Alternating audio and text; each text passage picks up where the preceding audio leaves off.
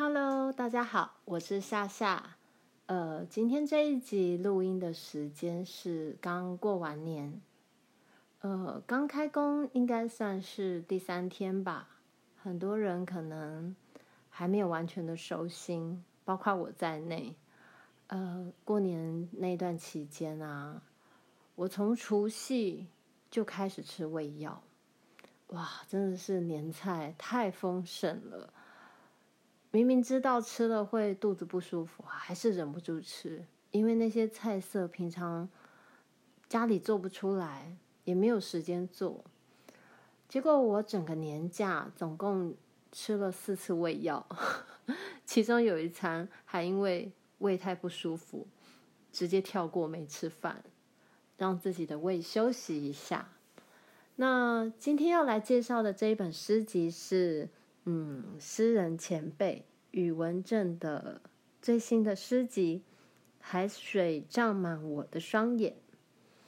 刚才一开始就讲到过年吃年菜，啊、过了好几天，然后回到家，端上桌的第一道过完年自己做的菜，几乎都是食物本来的味道，就是水煮蛋啊。烫青菜啊，白饭这些。其实我们家平常的餐桌也是像这样。我发现以前很喜欢吃外食，当然现在还是喜欢，偶尔吃一下有一种被犒赏的感觉。不过大部分的时间喜欢吃家里的食物，吃到食物原本的鲜甜甘美，它新鲜的味道，而且因为新鲜，它经得起。呃，只是简单的蒸煮、穿烫就被端上桌。那这就让我想到，其实我自己以前喜欢的阅读比较偏向重口味，不是题材上的重口味。当然，题材上的重口味也还不错。不过，好像过去会更觉得，呃，字句上的讲究。意境上的营造会非常吸引我，让我觉得又嫉妒又羡慕啊！觉得这些作者实在是太厉害了，能够写出这么棒的文字。但是慢慢的，我发现自己越来越喜欢简单的文字。那今天介绍的这一本宇文正的诗集，带给我的是同样的感觉。它就是食物最原本的滋味，所以可以在这当中看到，我觉得是作者最最原本的样子，最最原始的情感，没有经过修饰，没有掩饰，非常的直白的向我们倾诉。那在这一本诗集的书腰上面就有一个呃文字，他写道。在一切好累的时候，愿你能停下来，感受生活，无情却有爱。这个短短的句子，我觉得就把这一本诗集所要传达给我们的那一份慰藉表现出来了。那这一本诗集打开来，首先感觉到一股自在。我觉得这个自在啊。还包括了视觉上的自在，因为这本书，呃，字体印的非常大，读起来眼睛很轻松啊，这是一个很重要的事情。特别是如果你也是一个喜欢阅读的人，其实眼睛真的很重要。我们都好担心有一天啊，老了没办法再看书了，所以看到这种非常友善眼睛的。自己 觉得会心一笑，非常开心。那每一首诗读来也同样是这样子，它不会让你太伤脑筋，不会让你猜了很久，想办法去找出其中的隐喻，像在出一道脑筋急转弯一样。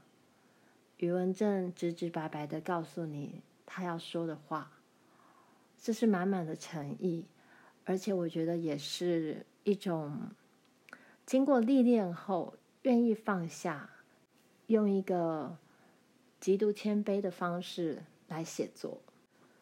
这个也是常年写作，呃，在自己的文字上有所取舍之后才能够达到的境界。宇文正他自己本身是联合报副刊的主任，所以平常他的工作也经手非常多文字。其实有时候我都会很好奇，在想，每天要读这么多别人的文字的人。他如何去保有自己的文字？虽然我还不知道答案，但是我看到了这一本诗集里头，余文正给出了一个结果，就是即便每天阅读大量的文字，与其他人的文字为伍，但是他仍然能够从当中提炼出属于自己的独特的优雅。那我今天想要分享里面其中一首诗，叫做《当冰块被痛融化》。我来念这首诗给大家听。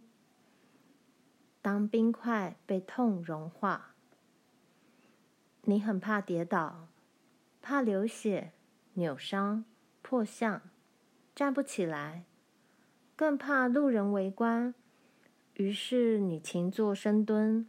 超慢跑，在寂静的夜晚练习平衡，但人就是会在你意想不到的那一刻，不经意就跌倒。左手与右膝撑住撞击，手掌快速肿胀，你还有力气思考，起身走向最近的商店，自我完成医疗处置。当冰块被痛融化。你告诉自己，你做得很好了，真的很好了。那时，阳光亲吻你的脸庞，你知道自己未来还是会跌倒，在众目睽睽下忍住眼泪，再度慢慢站起来。你依旧会环视嘈杂的世界，目光寻找那半透明的块状固体。他愿意拥抱你的痛，以他的冰冷，像阳光那样拥抱你。这首诗是诗人宇文正最新的诗集《海水涨满我的双眼》里面其中一首《当冰块被痛融化》。